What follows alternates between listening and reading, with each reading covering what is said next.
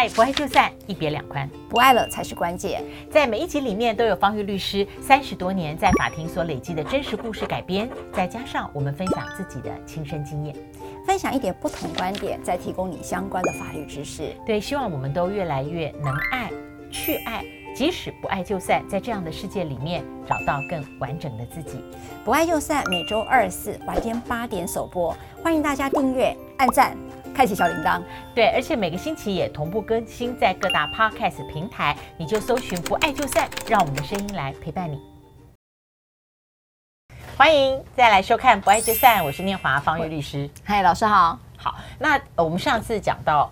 这个外遇这件事才知道，原来它不是法律用语哦。对，外遇完全法条上没有这两个字。好，那在呃我们过去累积这么多经验，我听到方玉律师的个案里面，我以为呃外遇，比方以前呃诉诸法律通奸罪，那现在叫这个呃侵害配偶权，大概就是一告一罚吧。嗯，但是今天这一个个案里面，他居然七八告，是不是后来七八罚？嗯，他是这样的，所以被判。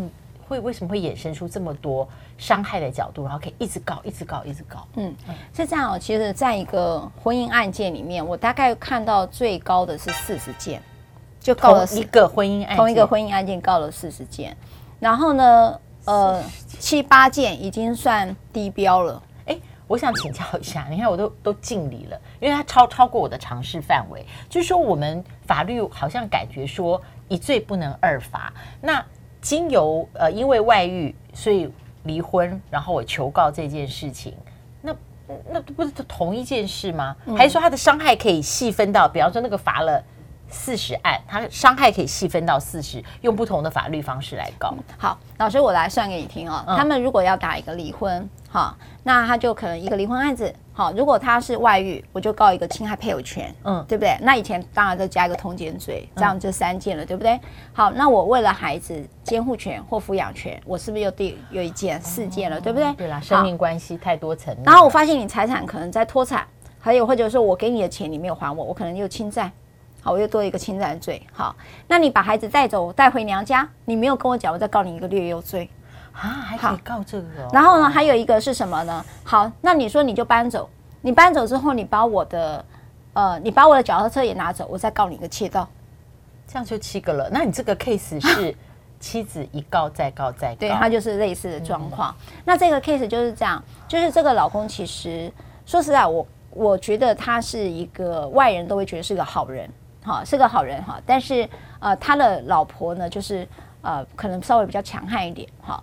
那这个男人呢，他就外遇了，他就觉得说，这个婚姻我其实也走不下去了，所以他就反正就发生了外遇，他也知道错了哈。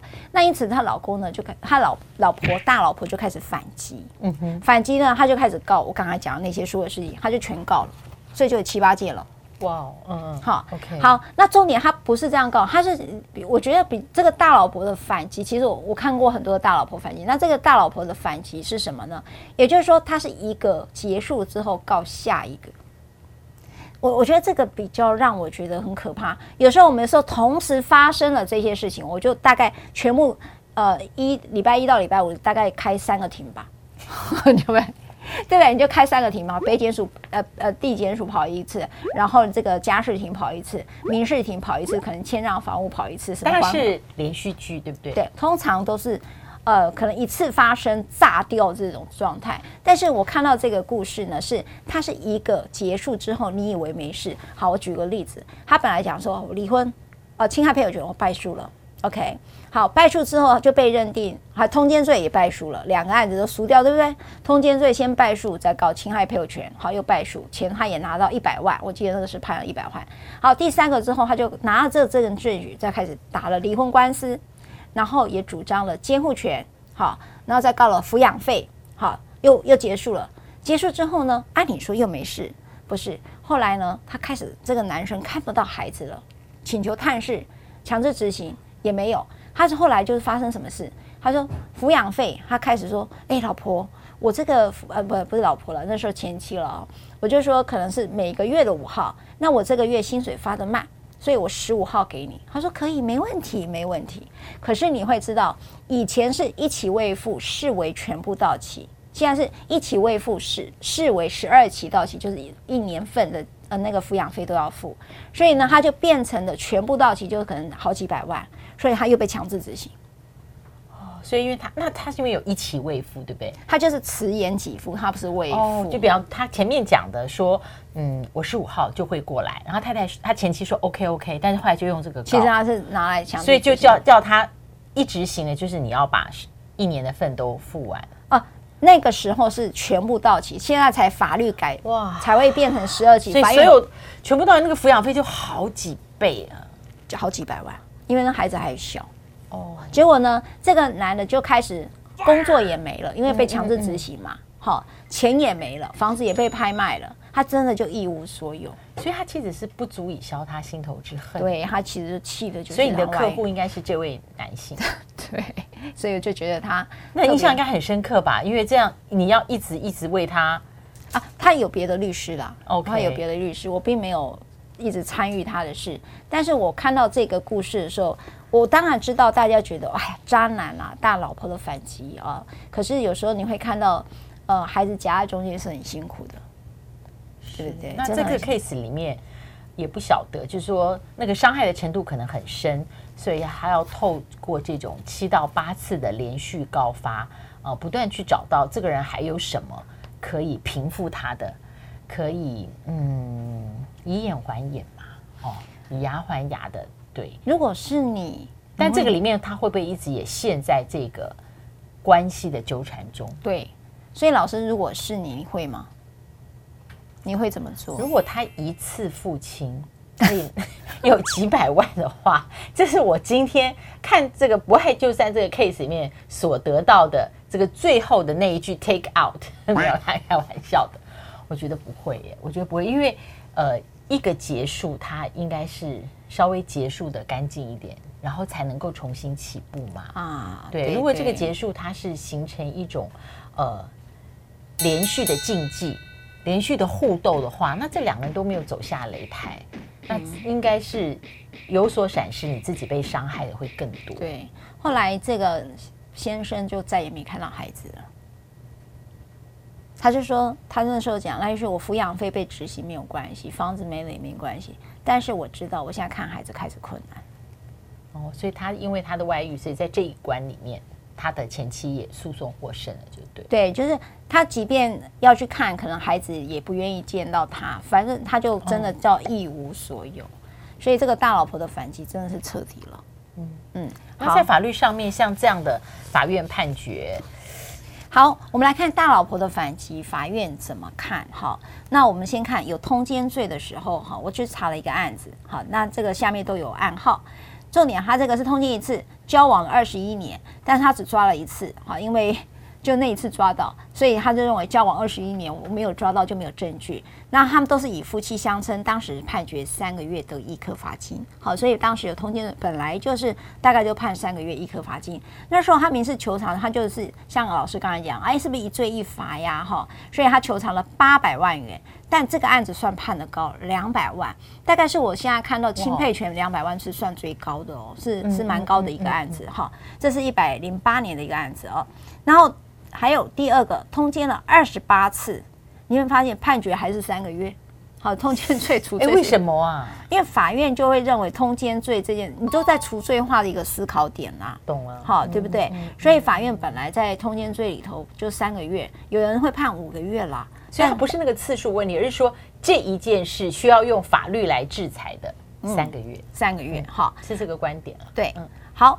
对，就是他认为这个观点就是通奸罪这个观点。嗯、那这个案子呢，这个起诉一百万，后来法院判决了三十万。好，那你觉得这个落差是为什么？就在我们上一集有提到侵害配偶权的标准，加害情节、情绪呃，还有经济地位。呃，经济情形，还有加害情节，哦、被害者的伤害，伤害，所以他状况很不一样。加害的情节，被害的感受，以及经济能力跟双方地位，都会去影响到这个金额。可是判决三十万是常见，嗯、哦，所以两百万是少见，两百万真的少见。所以这件事可能他那个通奸一次交往二十一年，可能让法院觉得，哎呀。这真的是应该判高一点。那我想请问，他会不会迂衡？就是说，这个被侵害的配偶，他确实还没有自己经济营生独立的能力，哦，所以他告了侵害配偶权之后，或是以前告通奸罪的时候，基于他本身属于在关系的经济弱势，所以怎么样，他要拿回多一点的金钱作为伤害的弥补，没有这个思考，哈、哦。我觉得法官在判的时候应该是有。嗯，他只是说有没有写出来，但是会像老师一样会去提出来。其实我一直觉得那个可能不日日后会走到离婚调整权，哦、也就是离婚的时候有个剩余财产嘛，那应该会有个调整权哈。好，这个是有通奸罪的时候你看到的判决。那没有通奸罪，在这个大法官会议解释说通奸是呃通奸罪应该要除罪化之后，那就应该寻求所谓的民事赔偿。嗯、那有没有因为除罪化之后让这整件事情变高了呢？好，来看一下，嗯，来，我们刚刚因为说通常判决二十万、三十万嘛，对对对，对，三十万。好，哎，你看没有通奸罪的时候，一样哦，你看看还二十万、四十万，嗯，好，这个是。男方跟小三同居大概两个多月，共同经营了 IG 社群的网站。他们认为这个有些对话，有一些不正当的男女关系的亲密行为，因此他判决了二十万。这是呃一百一十一年的案子。好，然后呢，男方跟小三对话情节，认为这个情节也过于，反正超乎一般的异性友人之间的往来，可能出现了一些有色的玩笑话语有。呃，跟一般只是开有色的玩笑是不一样的哈。有贱哈，你看现在在说文解字了，结果判决是四十万，那你就觉得很怪啦。这边同居两个月判二十万，这边还没同居，只是聊天而已，怎么变成 double 了呢？所以呃，那你你怎么看？没有，这个还是会涉及到我刚才讲的四个标准。嗯嗯，受到伤害的痛苦程度，对，痛苦程度，还有双方的经济地位。了解，对。不过其实我们好像没有聊过。我记得当呃通奸除罪化好变成侵害配偶权的时候，有非常非常非常多的讨论。嗯，但其实经过今天方玉律师你你就这个个案，然后我们看到这个判罚金啊什么的，我觉得这整个法律的呃进步观点是，是不是所有的事情都可以透过惩罚，然后得到了一个弥补，或者是拨乱反正？哎，我觉得这真的是一个大哉问。就是说，经常我在讲外遇这件事情的时候，大家会想要听到的就是大老婆的反击。嗯，那我其实有一次跟方老师特别在讲，台湾的媒体也好，或者是网络上的语言也好，报复性的语言、报复性的新闻真的太多了。因为报复情节通常会呃比较具细迷的被放大。对，然后大家也喜欢看到这种报复，然后就会觉得。好像有个非法正义的感觉是需要被弥补的，也就是说，呃，所以你会看到有一些好像透过了网网络的社群里面去闹人来去打人，你一定会看到。